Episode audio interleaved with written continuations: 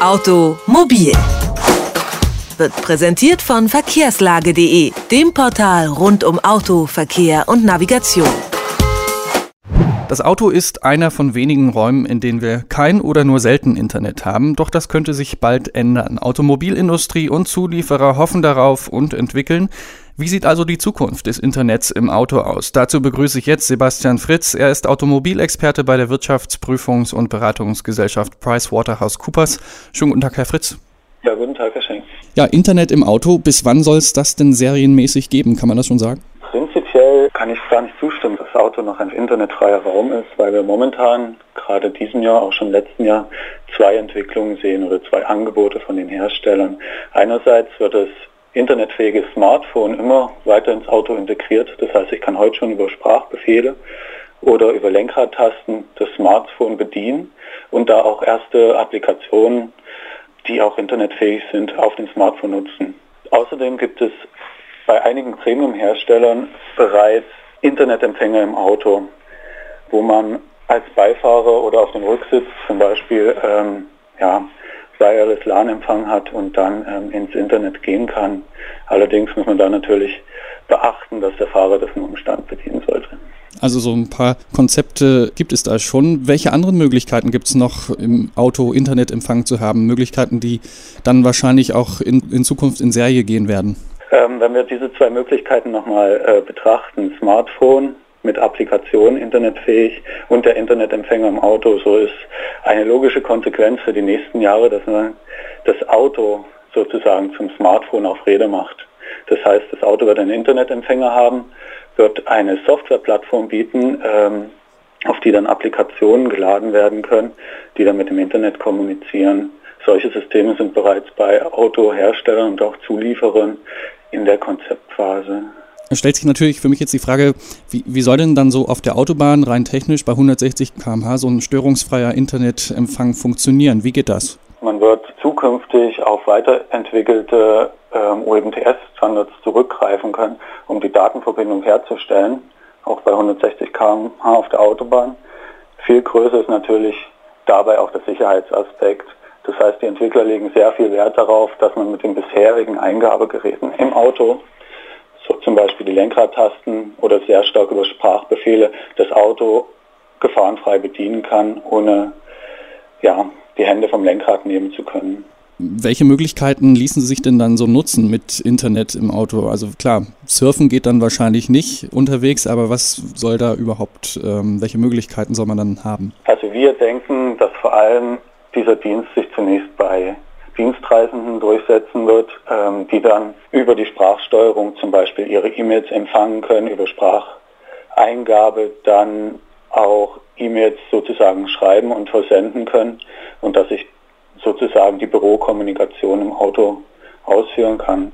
Weiterhin, ähm, und das sehen wir jetzt bei der Smartphone-Generation, nenne ich sie mal, sind natürlich auch Internetdienste, die jetzt auch über Smartphone stark genutzt werden, im Fokus, wie zum Beispiel die ganzen Society-Plattformen. Man kennt es mit dem Handy telefonieren beim Autofahren, ist es verboten, aber ähm, wie soll es dann ausreichend Sicherheit geben, wenn wir beim Autofahren E-Mails lesen oder diktieren und nebenbei noch Musik aus dem Netz laden oder was weiß ich? Wie soll da noch äh, genügend Sicherheit gewährleistet sein? Genau, die Bedienung soll so funktionieren, dass man nicht mehr abgelenkt wird, als dass man ist.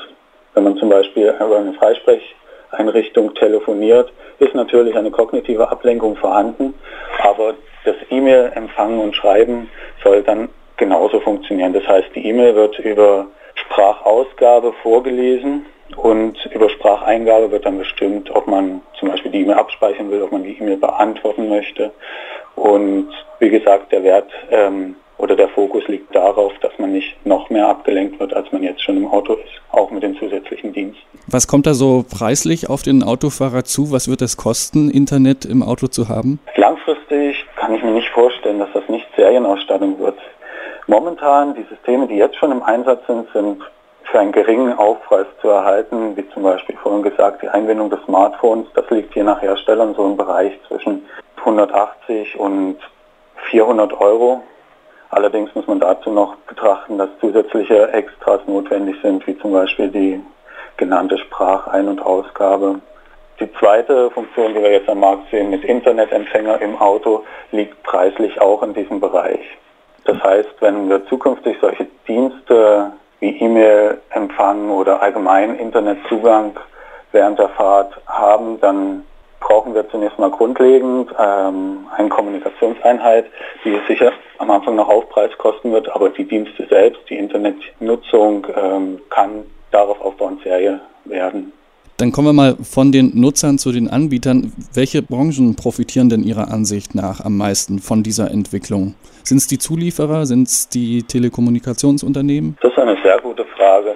Momentan sehen wir sehr stark an der Entwicklung beteiligt, neben den Automobilzulieferern, also neben den klassischen zum Beispiel Navigationsgeräteherstellern, sehen wir auch schon die Telekommunikationsanbieter dieses Thema vorantreiben. Allerdings denke ich, dass da noch zusätzlich über die Applikation ähm, Mehrwertdienste angeboten werden könnten und dass die Firmen, die momentan zum Beispiel Applikationen für Smartphones schreiben, sich dann da auch aktiver beteiligen können. Das ist dann, wie gesagt, eine freie Plattform mit einer Vielfalt, Vielzahl von Möglichkeiten und jetzt noch nicht absehbar, äh, wer dort anbieten kann. Eine Sache fiel mir da noch ein, das ist, na klar, das Radio hören im Auto. Wenn wir jetzt in Zukunft alle Internet im Auto haben sollten, ist das dann das Ende für das klassische UKW-Radio? Da gebe ich Ihnen absolut recht. Diese Funktion könnte dann komplett über das Internet bedient werden. Gleiche Frage stellt sich beim klassischen Navigationssystem.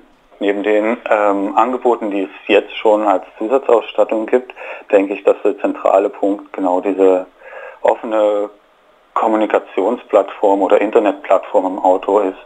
Diese findet sich momentan in der Konzeptphase und wenn man die automobilen Entwicklungszyklen äh, betrachtet, die zwischen drei und fünf Jahren liegen, denke ich, dass wir auch in diesem Bereich in circa drei, vier, fünf Jahren mit solch einer Plattform rechnen können. Sagt Sebastian Fritz, er ist Automobilexperte bei PricewaterhouseCoopers und hat mit uns über die Entwicklung von Internet im Auto gesprochen. Ich sage vielen Dank für das Interview. Ich danke Ihnen.